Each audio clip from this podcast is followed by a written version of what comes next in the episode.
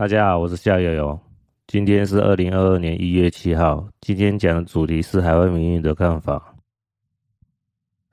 哦，今天二零二二年一月七号，新年快乐！这也是本 Podcast 哦今年的第一集。我讲的主题还是蛮沉重。好，先是讲那个西安封城嘛。从去年二零二一年十二月二十三号西安封城，影响的人数是一千三百万人，到今天大概两个礼拜哦，陆续有一些嗯人为的灾难哦都发生了。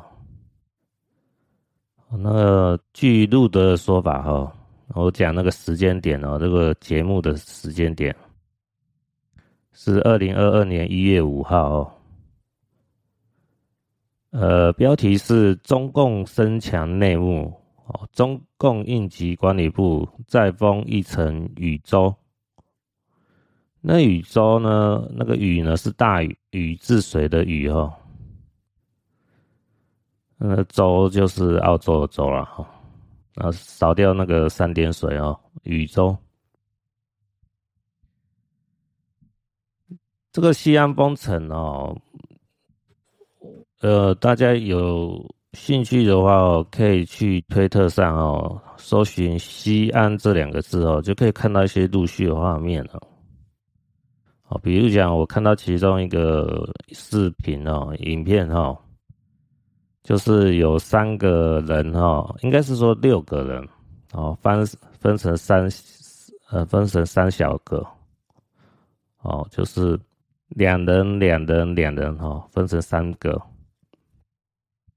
好，站在呃一排，然后都穿着隔离服啦。一个是那个防防生物防生物武器人员吧，好像是哦，那反正都穿白色衣服啦。另外一个就是好像不知道犯错犯了什么错的人哈。呃，自己呃背了一个自己的照片哦，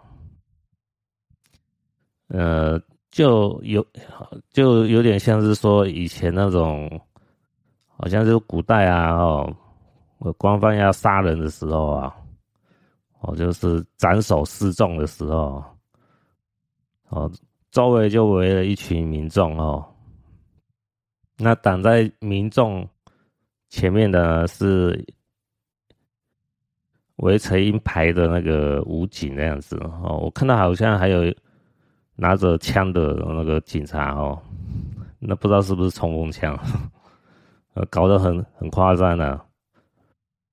那那这个画面呢，就是三三个呃，就六个人哈，分成三个三三小块哦。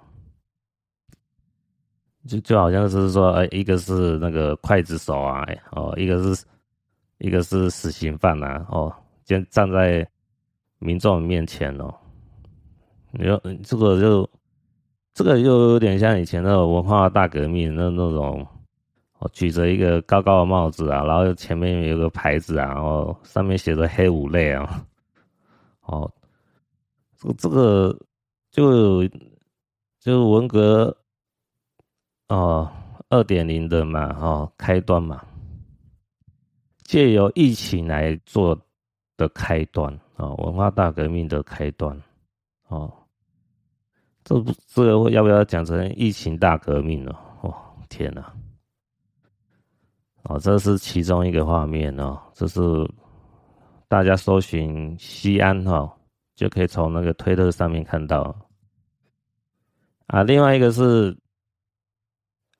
另外一个影片哦，就是说，呃，他他内容是写西安被隔离居民拿到送菜后，然后工作人员呢，就就跟那个民众讲说啊，说点什么吧，啊，那个民众就对着摄像机哦，前面就是讲说哦，感谢政府，感谢政府，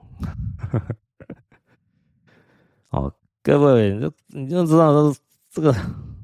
这都很刻意化哦。就是你，你拿到你应该最基本的物资的时候，你都还要配合中共作秀，你就知道那个人民的可悲在哪边。啊，另外一个影片我在看到比较有印象哦，它上面那个影片上面是写陕西方言西安人的日常哦，它文字内容是写西安人的幽默啊，我这个看不出来是幽默啊，我看起来是他他这个这个一个大男生哦。穿了那个迷彩服哦，脸色忧愁讲，对着可能是相机吧，就讲了，我错了，我真的错了哦，我从一开始就不应该笑话人家，那些在自行车上绑了二十箱方便面的人，那时候有一张图哦，说在这个。大男生的旁边露出来啊，这我看人家加工的吧。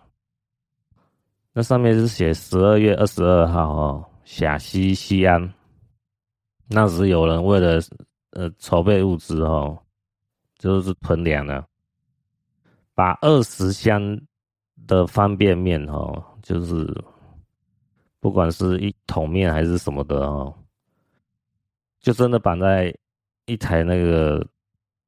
那不知道是自行车还是电动车上面了哦，就载回家。哎、大家那那个要想一想，二十箱啊，那多多啊哦，那真的是绑的很大箱的哦哦，绑起来看起来很壮观，看起来真的很离谱。有这个大男生一开始看到，就说真的，有时候超乎一般人常识的时候，就会觉得啊，这个人真的是哎大惊小怪哦。杞人忧天，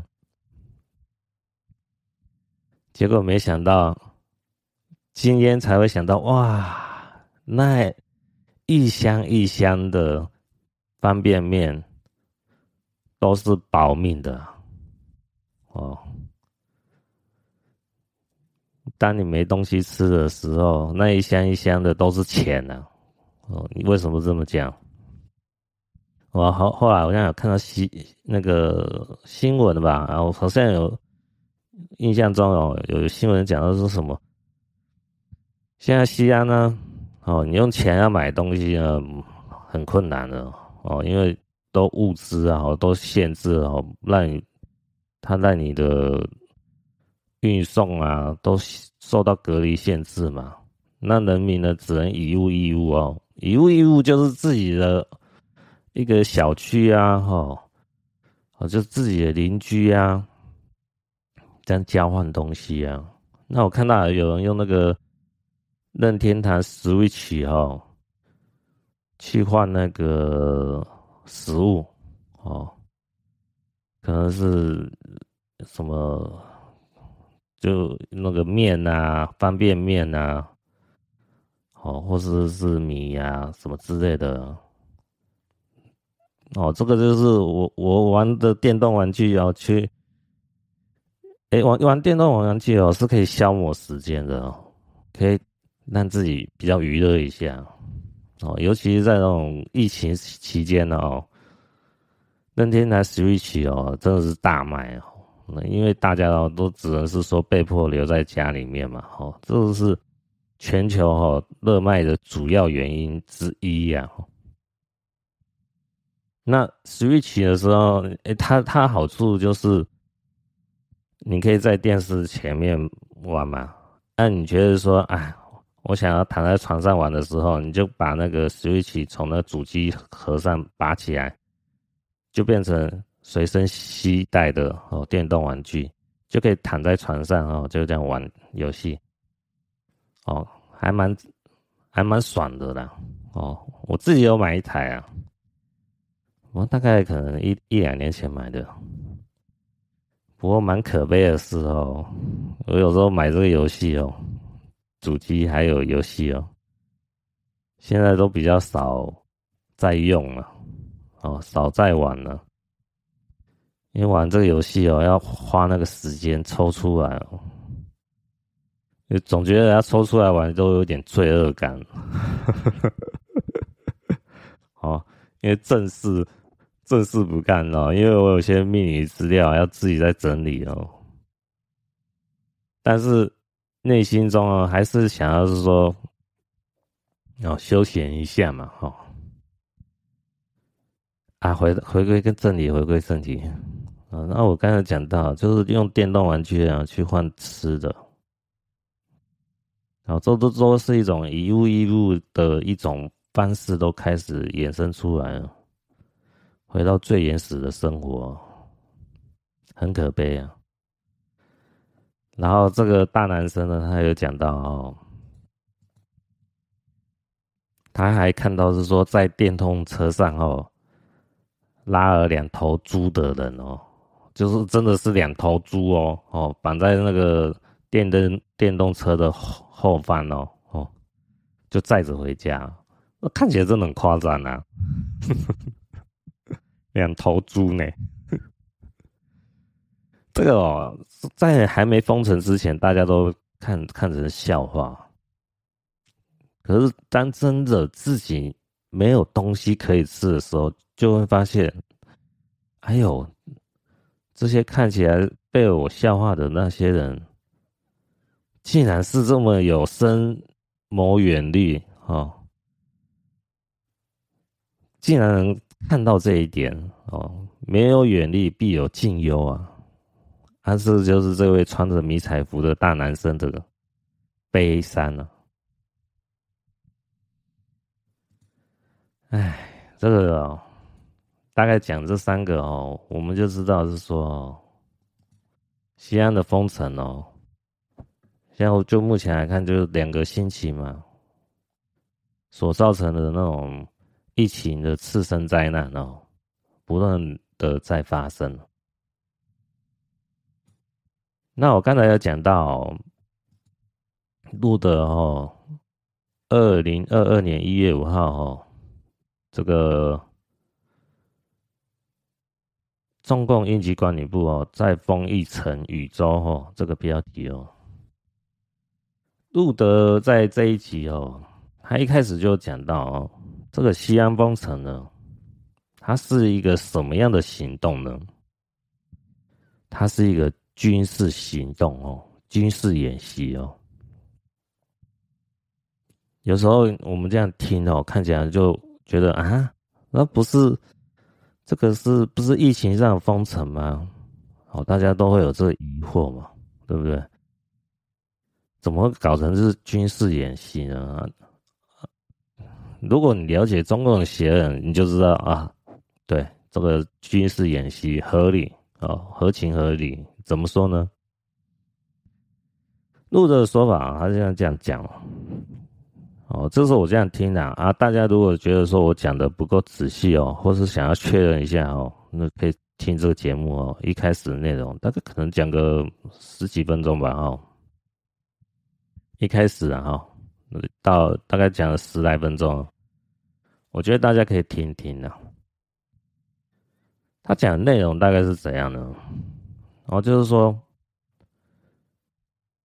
现在的中共呢，是借由这个疫情的这个名目呢，他开始做一个军事演习，军事演习哈，这就是一个实验，就是来看人民被压迫的时候，他的反应是到什么样的程度，人民可以承受多少压力？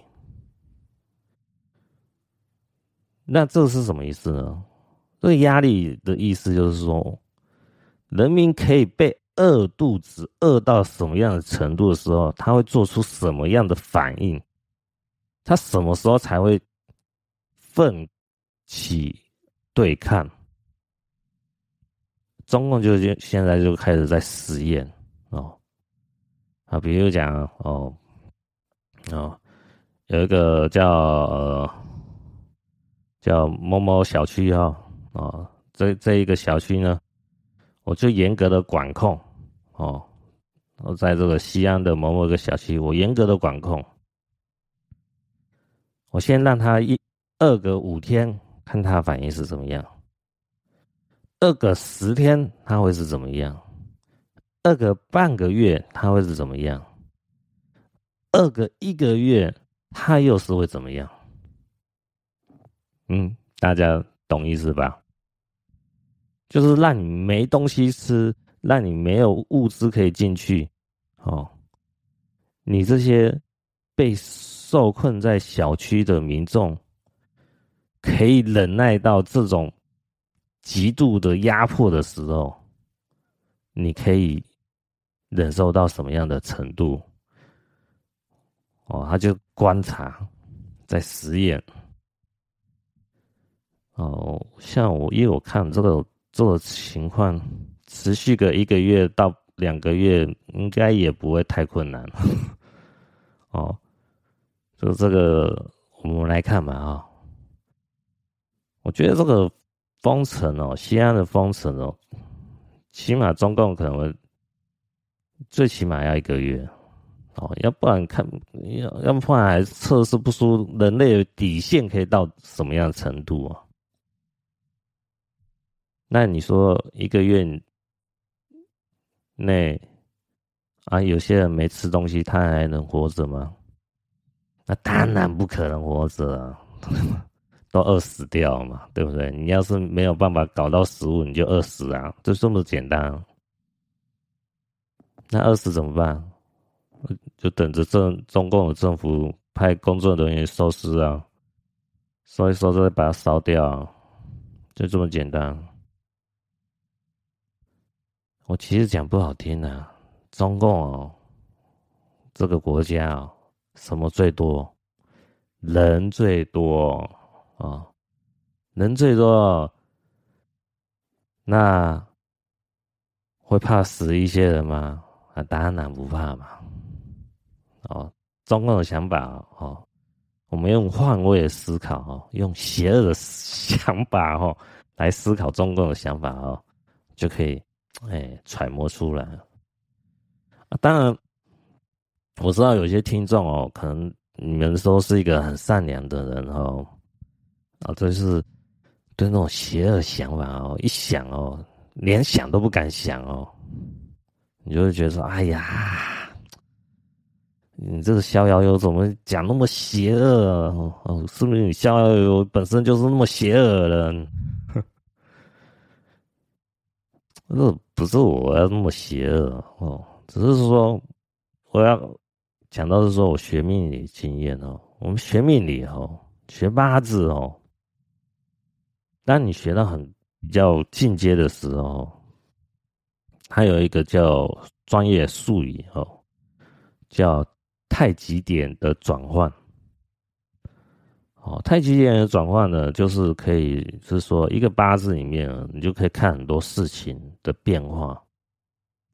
哦，有些人就会说，哎、你这个八字呢，你只能是说看，看是说，哎、你个人的命运而已。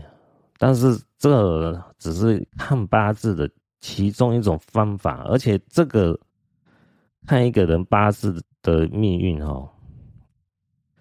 我这只是一个，是说学传统命理八字的人哦，还看不太懂哦，还看不准，所以他只能看一个人的命运。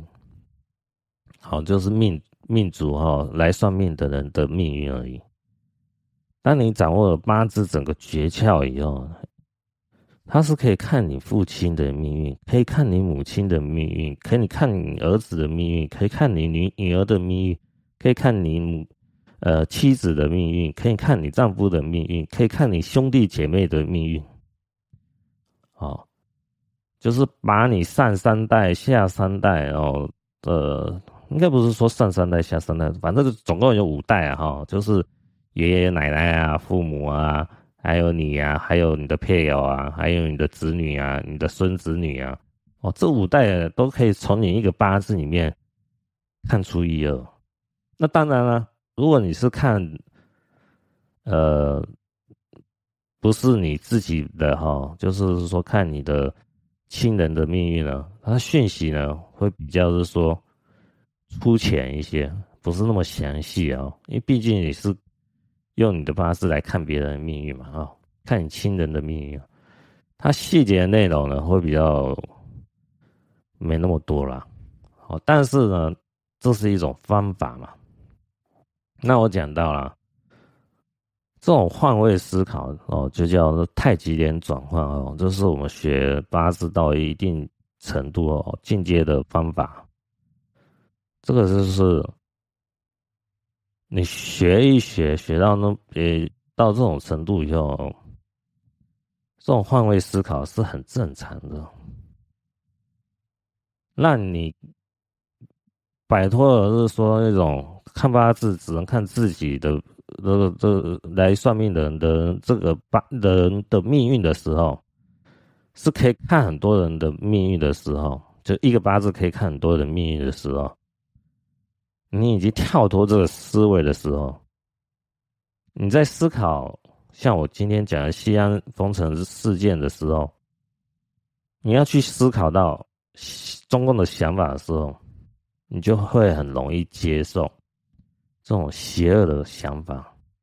但是邪恶想法呢，也不是我邪恶哦，是中共的邪恶这种思维去想哦，你就知道啊，这个好合理哦哦，这中共恶行多端了啊哦，就像以前的文化大革命啊。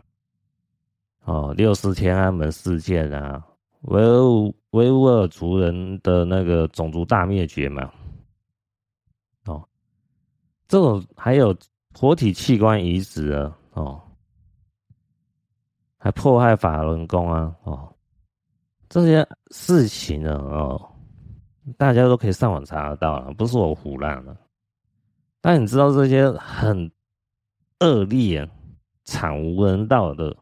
行为的时候，你把中共贴个标签叫邪恶哦，魔鬼哦，是很正常的哦。哦，如果你没有这样贴一个标签哦，去思考哦，我反而觉得你这个人不是正常的，你是一个被利益所迷惑的人，被中共所给的利益所迷惑的人，你必定会有大灾难。哦，信不信？你可以等着看，嗯好。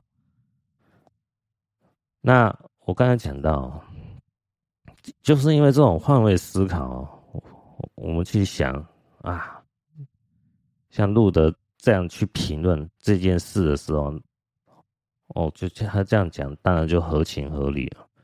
那当然，路德他这样评论呢，不是说他个人的想法哦。去这样评论，那有时候就是太过于武断啊。路德呢，他还是有一些，就是说从中共内部的哦人哈，提供一些讯息啊，就是一些情报了哦。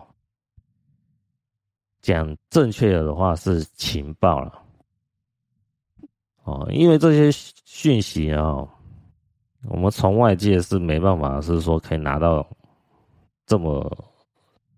呃，第一手资料，所以说呢，嗯，不是拿到公开，我们不是拿到公开的资讯哦，所以这些都我都归类为情报了哦。那路的说法，这个就是一个军事演习，看你西安这些被封城的人可以忍耐到饿到什么样的程度，你们才会群起抵抗。这就是一个演习实验哦。如果我们用想的想的想着看那个呃，如果又又想着说，呃，以前的那个生物课里面，也，有把呃把三五只小小老鼠哦关在一个透明的小盒子里面，我都不给这个小老鼠吃东西。哎，看它们会不会自相残杀，吃对方的肉？嗯，这觉得这个就是一个悲伤的开始。我记得好像有一看以前看一些新闻啊，还是看一些文章内容，好像明朝哦，明朝末年哦，那种大饥荒的时候，就真的是有吃人肉的那种历史出现了哦。把人呢，哦，把一些妇女啊，哦，幼童啊，哦，因为这些都是属于弱势族群的人，哦，不是有那种体力对抗的人啊，所以很容易被当做是说，呃，人肉贩子哦，来买卖的哦。那这时候的人哦，就像被被猪杀掉一样哦。就比就像杀猪跟杀人哦，杀人跟杀猪差不多啦哦，就就摆在摊位上这样子，好像有这方面的文章的历史记录哦，就是明朝末年饥荒那个年代了哦，印象中有，大家可以搜寻一下。我讲的可能不是那么准确的，可是印象中好像有这段历史哦，就中国的明朝末年的那种饥荒的时候。那我不知道会不会是说这次中中国的西安封城会不会演变成这这个模式哦？应该还不至于啊，这是太夸张了啊！这这而且，但是你要想是说，比如比如讲啊，我们换个换个位换个位思考啊，当你发现你的邻居已经。被饿死了，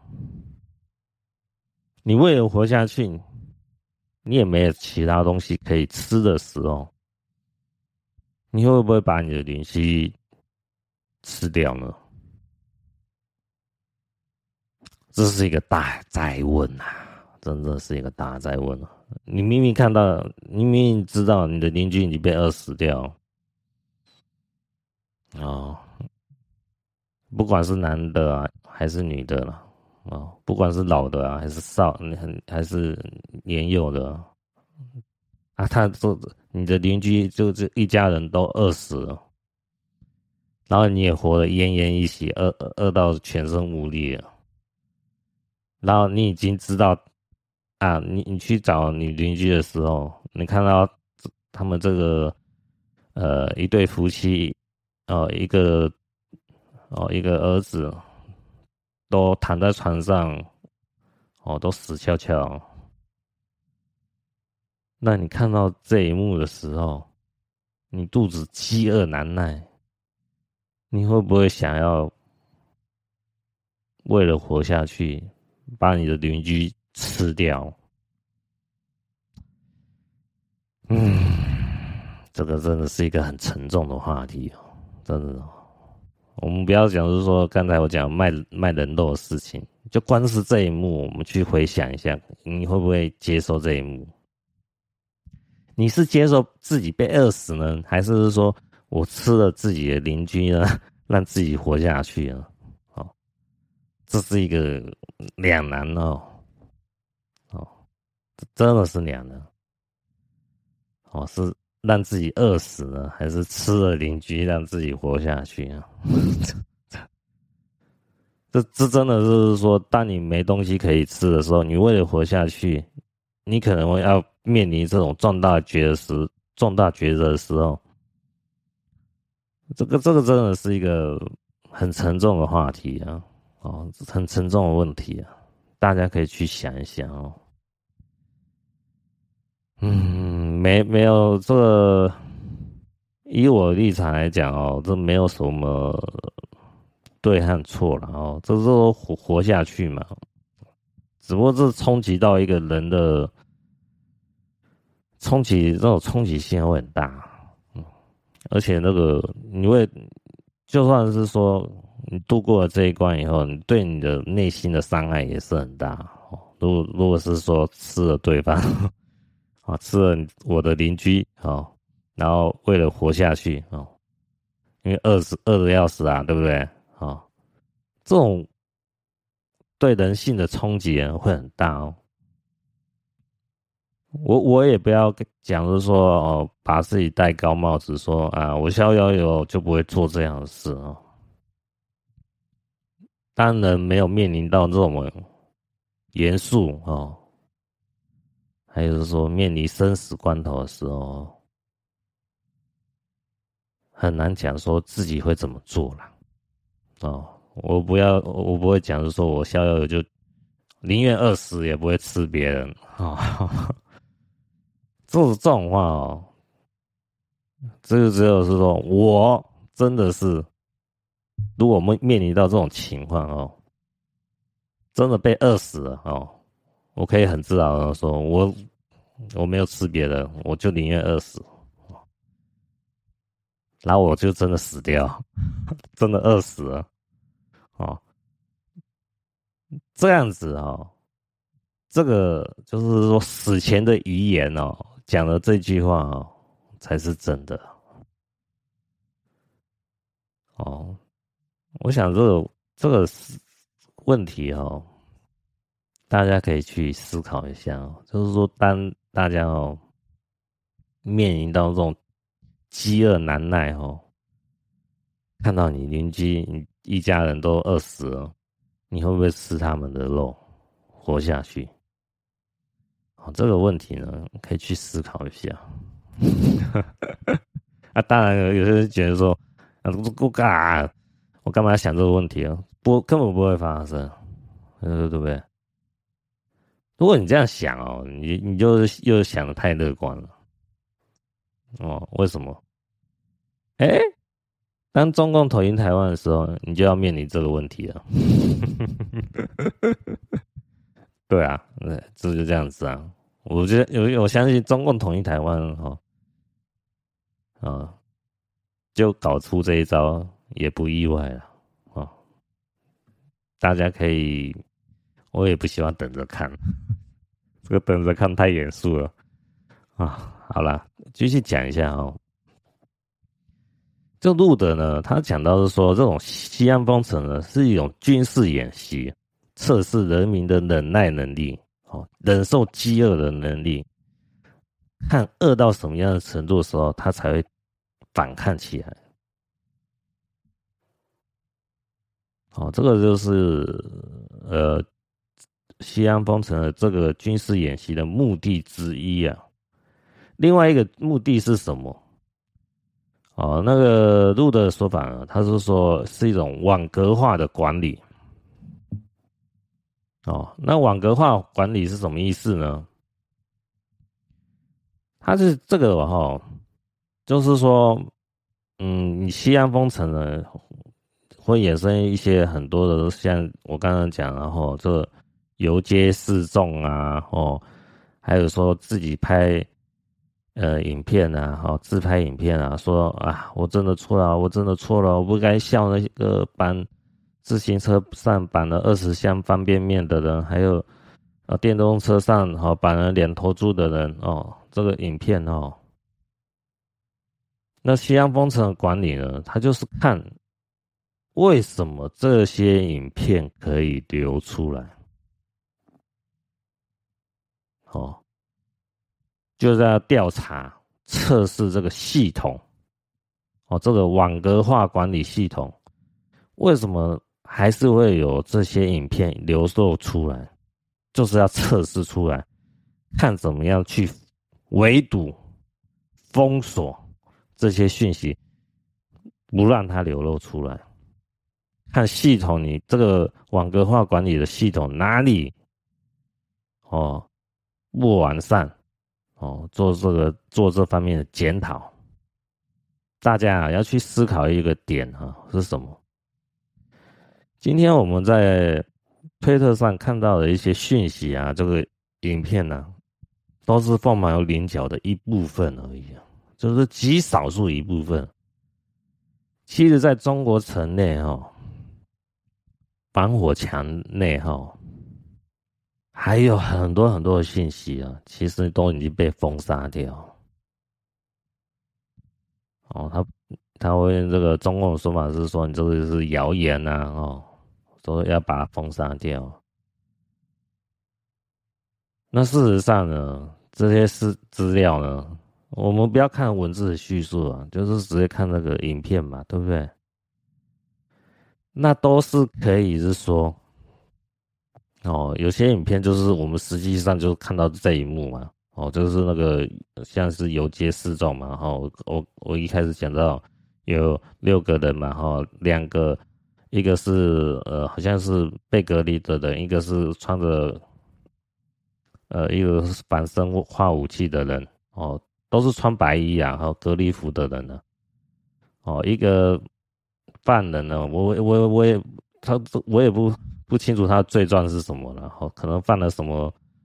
呃，就是说在封锁区内啊，要逃出去啊，哦，要买吃的啊，被抓到啊，哦，就把他游街示众这样子，搞不好是啊。那事实上罪状是什么，我也不清楚啊。哦，然后自己在自己的面前呢挂一个大相片哦。那像这种影片的内容呢，我们就观观察出来，哎呦，这个不就是像以前文化大革命那种情况吗？哦，像这种影片呢，就是一个很重要的资料嘛，罪证嘛，中共的罪证嘛。哦，那这种影片为什么可以流露到我们？哎，现在这种防火中国防火墙外哈？那一般，呃，大多数人搜寻到哦，哦，中那个路的说法就是外网嘛，哦，外网就是说没有在防火墙内的网路了，哦，就是正常使用网路的状态哦，就就叫外网了。那路的就是说，哎，中共就是在思考。那为什么这些影片可以流露到外网？他是利用什么样的手段才可以流露出来？就开始在追踪调查。那路德说呢，中共的这种网格化管理，哦，就我的思考，哦，它就有点像是是说，哦，那围棋的棋盘，哦，假设，哦，它是二十格乘以二十格，哦，那就是是是不是就有四百？个小格子嘛，哦，棋盘，哦，我们就这样想嘛，二十乘以二十嘛，哦，总共有四百格嘛。那光是一小格呢，可以管理一万人的话，哦，那光是这个大棋盘呢，就可以管理四百万个人的网络信息。那我们再去思考哦，在这一一小格的格子里面呢，又变成一个棋盘来看，又划分成哦，呃，四百个小格，哦，那就是它又可以看成是说一小格呢，哦，大概可以管理二十五个人嘛，哦，那差不多二十五个人乘以四百，就大概一万嘛，对不对？哦，那就是用用这种网格化的管理啊，哦，这个网格化的管理，因为这个可能大家要有点电脑基础啦，啊，我是这样想的，就是假设是说，哦，有四百台呃那个网络处理器，哦，分散在西安的各个呃区域内，好，在在这一台区域内的呃那个网络伺服器主机呢，它可以管理一万个人用手机上会有用手机上线，那在这这一台主机里面呢，它又划分成四百个小单位，哦，就是呃，我们就想着是说像聊天室啊，网络聊天室啊，一个聊天室上线人数是二十五个人，好，那一号聊天室啊已经满了二十五个人了，那你其他人要进入聊天室呢？就只能到二号聊天室，二号聊天室满了，那只能到三号聊天室。所以每一每一个聊天室呢，就可以塞二十五个人。那二十五个人上线了，那我都可以了解这二十五个人的手机的内容的 IP 内容嘛？那我要去追踪，就是说，他要是这个网络呢，呃，利用网络流传影片到外网的时候。我就去追踪这个影片的内容是从哪一个小格子里面流出来的，哪一个聊天室流流出来的。那我要去追踪的时候呢，我去追踪到这个聊天室的人，我就找二十这二十五个人哦，抓来问哦，抓来调查他的手机内容，就可以知道是谁流出资料到海外的网络上了，哦，这外网就是海外的网络了，哦，这样比较容易理解。这种做法呢，就是中共也是在测试说，我怎么样去封堵、围堵讯息啊，不让你这个讯息流落到外网，对吧？就是海外的网络。哦，这个就是说，听录的这有两种说法嘛，哈，就是西安封城的军事演习两种目的，第一个测试网络管理，第二个就是测试人民忍受饥饿的能力可以到什么样的程度。那以后会不会说其他中国的城市都会面临这种问题呢？啊，我认为是很有可能的，啊，因为中共就会借由说啊，这疫情又发生了，我们要做。封城管理啊，封城管理就开始搞人啊，哦，搞人民嘛，哦，反正中国人这么多，十四亿人口，慢慢搞，啊，我我说真的啊，把一些中共这种，你有这种换位思考哦，命理上叫太呃太极点转换哦，你就知道是说，中共的想法哦，是想是说。呃，这是我我当然讲，这是我猜测哦，大家听听看。我把这些哦被封城的哦哦在中共管理下封城的老人哦哦，把他饿死掉，那我就省掉这些福利支出啊。你看这个想法是不是很邪恶？嗯，对不对？你看，要是说啊，假设有有有些老人，大概是啊。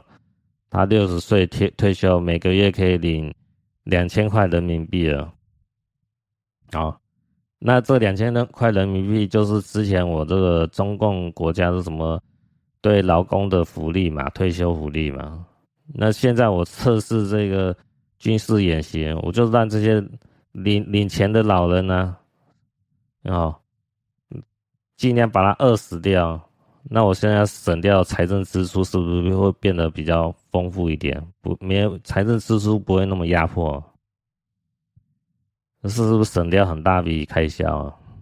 嗯，大家可以想想看，那中共政府思考以邪恶的角度来想哦，这这样讲，我认为还是还蛮合理的。大家去想一想，哦，我讲的有没有道理哦？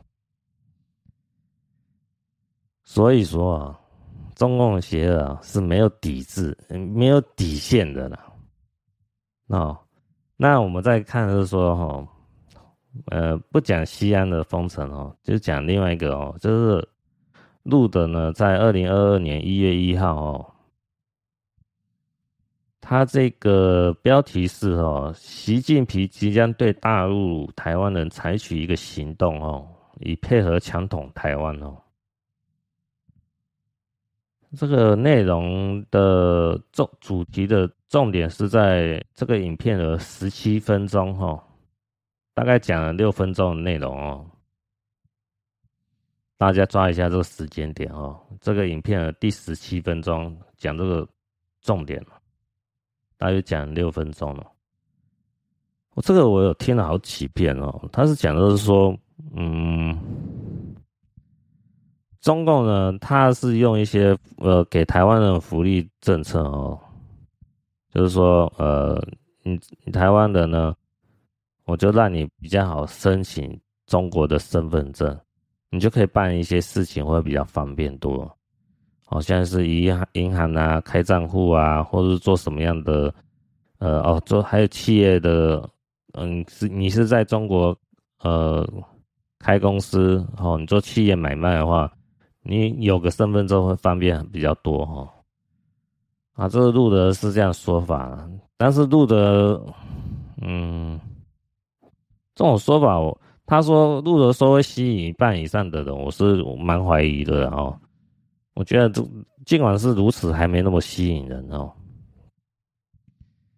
因为路德后来他又讲到一个是比较严肃的话题哦，就是说那。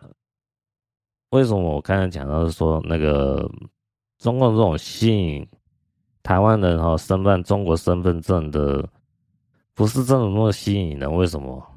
因为台湾的还有一个很大优势啊，台湾有健保啊，哦，台湾的健保真的是哦，台湾健保如果是说全球来讲哦，全世界来讲。如果台湾说第二，我看哪很少有哪一个国家敢说第一，很便宜啊！台湾的医疗品质非常便宜啊，而且它的医疗品质又有一定的服务哦，到世界级前五前十应该是应该有这种程度啊。台湾医疗品质便宜又品呃服务品质又医疗服务品质又高哦。讲白话就是 CP 值高，所以你说台湾人呢要申请中国的身份证呢，诱因一定要比台湾的健保卡哦，健保还要好哦，才有可能的吸引台湾人哦去申请中国身份证。那显然目前这种。中国的医疗服务品质，哎，也就那样子嘛，哦，不能说很烂，然后，但是也没好到哪里去。重点是不会很便宜哦。那那我说真的，那你说呃，台湾人去中国，哦，经商啊，或是说呃，念书啊，你说要去中国的台湾人呢？哦，放弃台湾的身份证，然后去申请中国的身份证，我想是正常人来讲哦，应该不会那么傻，应该不会那么傻，除非真的是想不开哦，有少数特例是这样子哈，那就等着看嘛。那录的是说，呃。中共提供一些福利啊，然后吸引台湾人哦，可以吸引一大半。我是觉得，哎、我觉得好像我自己看法是不大会的。不过呢，路德说他的那个中国做法是怎么样？他就是说哈，现在我们来看哈，像这种封城啊，疫情封城的时候，哎、就借由这个借口呢。让你台湾人哦，在中国的台湾人哦，不得不就范。我怎么说呢？就是说，好，假设我们有有有一些台湾人哦，是在中国西安这个地方啊，现在碰到是说哦，二零二一年十二月二十三号封城了。那你说，在中国西安的台湾人是不是一样也会面临到买不到粮食的问题呢？对不对？有可能哦，真的很有，真的很有可能哦。那路德说法就是说，诶，如果你有中国的身份证呢，你就可以上网去登记啊，哦说你要买那什么英雄菜哈。就就蔬菜的菜，然后英雄菜哈，这英雄菜好像就是好像没就是你可以买，就好像官方的那种呃疫情的食物调配管理系统之类，你可以申申请登记嘛。那、你如果没有中国身份证的话，你没有那个资格去登记嘛。那现在中国的做法就是可能就是这样子，我就逼你台湾人，你要不要去申请中国身份证？你不申请中国身份证，你在被封城这一段期间呢，你要买到食物呢就会很困难。哦，基本上你要买，你在封城期间哦，中国这个封城期期间，你要买到食物，基本上都被官方垄断了。哦，因为官方。都会派那个武警啊、隔隔离服的人员呐、啊，哦，控制主要的交通路段啊。你一般要买到是说什么外送人员哦，来来来送送货哦，给你哦，食物什么之类，基本上非常困难的哦，也不让你允许那个外送人员到处趴趴走，对不对？那都是官方在配送物资啊。那你只能向官方买食物嘛。那官方买食物，那就看你有没有那个资格啊。哦，你有那个资格，我才把食物卖给你哦，受到封城的人嘛。那现在你台湾人，你台湾的身份证，哦，你要去申请，就是说哦，这个封城期间的物资配送，哦，没得谈。那中国的做法就是说，哎，我可以台湾人优惠哈。哦专案处理，当天申请，当天就给你这个中国的身份证。好，就这让你强迫中奖了。那你如果是在西安的台湾人，你会不会去接受这个条件？你不不得不接受啊！不接受你就等着被饿死啊，对不对？没有东西可以吃啊。那你一接受呢？哎，那你就被中国控制啊，中共控制啊。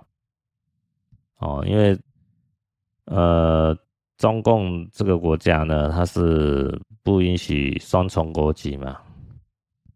所以，当你申请了中国的身份证的时候呢，你就是被迫放弃台湾的身份了。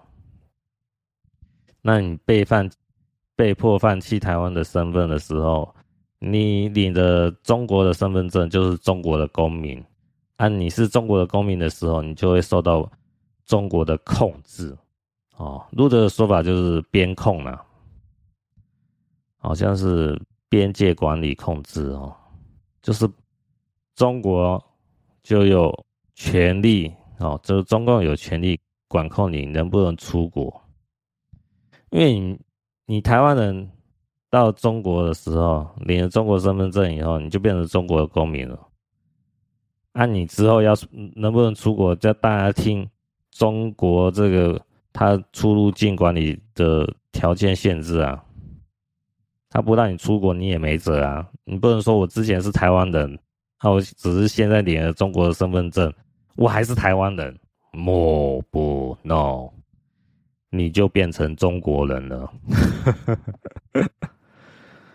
阿路的说法，他是说，像这个就是想要去影响台湾的选情啊，哦。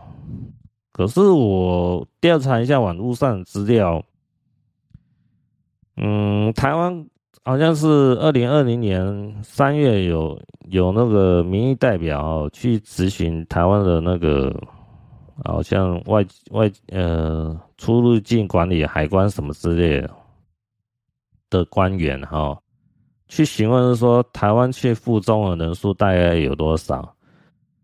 那时候我看新闻，大概是说快四十万了。那就有是说民意代表就质疑说，哎，怎怎么只有四十万呢？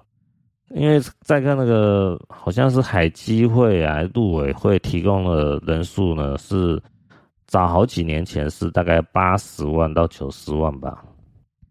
哦，大概就有一倍的差距嘛。哦，就是说，嗯，台湾附中的人数呢，哦，就以台湾官方的立场是，就是说，长期去居留在中国的人呢，大概是四十万人。那在海基会、海基会陆委会大概提供人数是八八十万人左右了，那就有一倍差距啊。但是我今天哈。嗯，我们先不管是四十万还是八十万了，我都认为这个影响台湾的政局的影响不大哦，我觉得影响不大。哎，那如果说是要影响台湾的选情，我是觉得还好了哦，因为我以这个数据来看是不会太大。为什么？因为以二零二零年哈台湾的总统选举呢，哈，我蔡英文好像是八百多万票哦。韩国瑜是五百多万票，将近差了三百万票哦。你将近三百万票，就算是以这种海基会、陆委会提供八十万人哦，你这八十万人全部都是支持率的，都是民进党的啊。那三百万减掉八十万哦，就是说，诶，蔡英文哦有八百万票胜选嘛？我我查一下哈，好像是，诶。我印象中了哦。哦，对了，好像是有有对八百万票，对，没错啊。嗯，网络上有这种八一七呀，好像八百一十七万票，我印象中没错。那我们去想嘛，哦，那那就是韩国有五百万吧，哦，那个时候总统选举哦，蔡英文八百万票，那那八百万减掉五百万，这就有三百万的差距。你三百万差距，好像附中人数有八十万的，那还是。三百万减掉八十万，还有两百二十万的剩票，哦，那变成说还是不能左右台湾的政局啊，哦，所以以大方向来讲的话，我个人看法，这个入了这个说法呢，我是觉得说要影响政呃政局哈，这个选情哦还是有限的，哦，就算那八十万人全部都是。民进党的哦支持者哦，还是有限。哦，会有波动，但是不能左右险情哦，这是我的看法。那那中共国他要做这种让台湾人领身份证这个行为，到底是要做什么用呢？嗯，我觉得就是还是一种心理压力哦，一种逐步鲸吞蚕食台湾的一种做法哦，哦，就是让台湾各方面的经济实力受限，我是比较觉得是说这这这种程度哈，可能比较是目的之一啊。我目前想到是这样啊，还没想很多了哦，因为还要再观察。因为我的看法就是说，你在台，嗯，你就台湾人去中国去经商这些人哦，我的看法呢是，呃，你这些人是在帮中国做打工的行为哦。因为为为什么这么讲？有些人是说，哎，我在中国，中中国可能赚了很多钱，哦，呃，可能有三千万人民币，或是上亿人民币，然后或是更多，那不管哦。哎，就那个这些人可能就是说，喂，我是做生意赚钱啊，你怎么说我我是打工呢？对不对？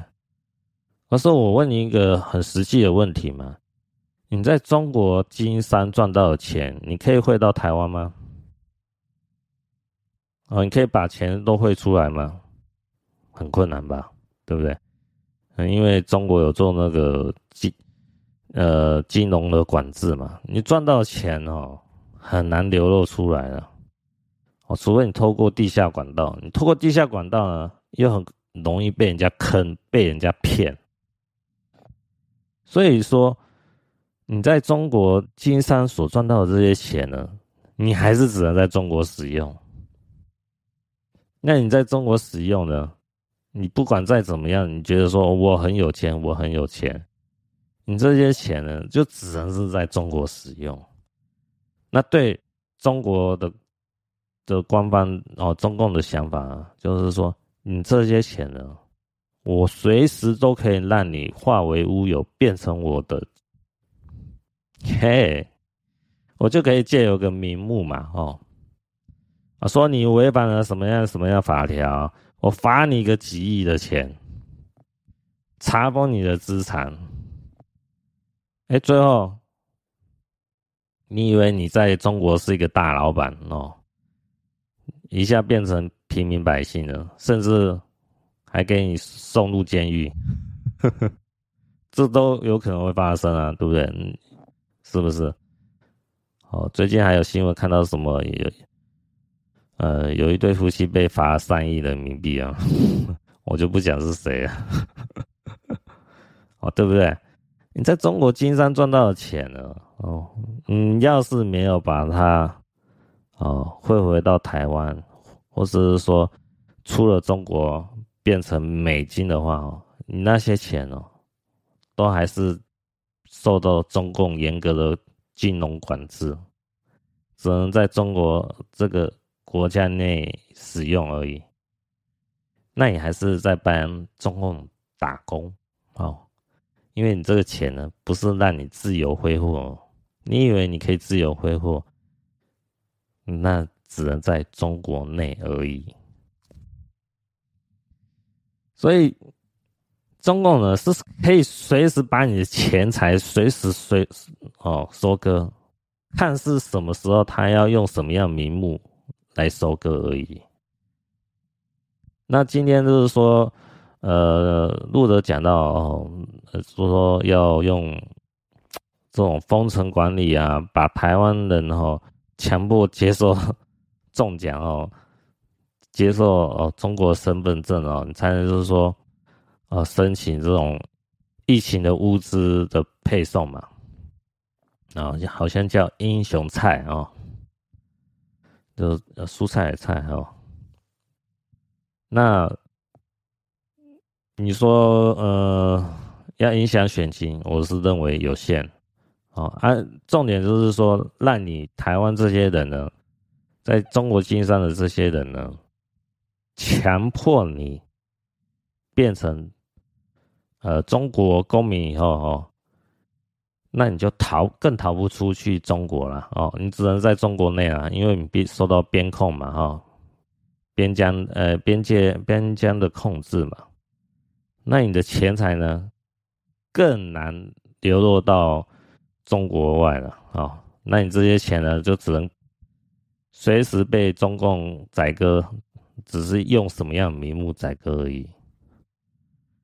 我认为这样思考的话，哦，就变成说，中共呢，就是把你、你这些在你这些台湾人在中国经商赚的钱呢，呃，中国就就用疫情这个哦封城的管理啊，那你申办中国的身份证啊，那你变成中国的公民呢，然后借由什么样的名目呢？